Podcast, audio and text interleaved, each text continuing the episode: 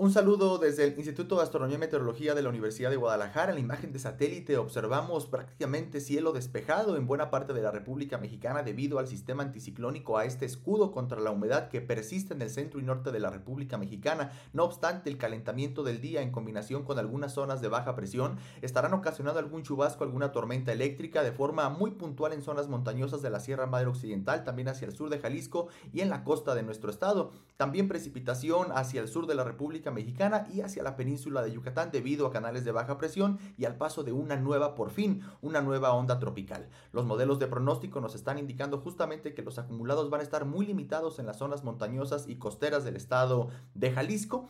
Y para el día de hoy por la tarde aquí en el área metropolitana de Guadalajara esperamos temperaturas máximas del orden de los 30 a 32 grados Celsius. Puntualmente pueden ser superiores, tiempo más estable también hacia los altos, hacia el norte, sur, Ciénega, con algo de viento hacia Ciénega y altos de Jalisco sobre todo en horas de la tarde.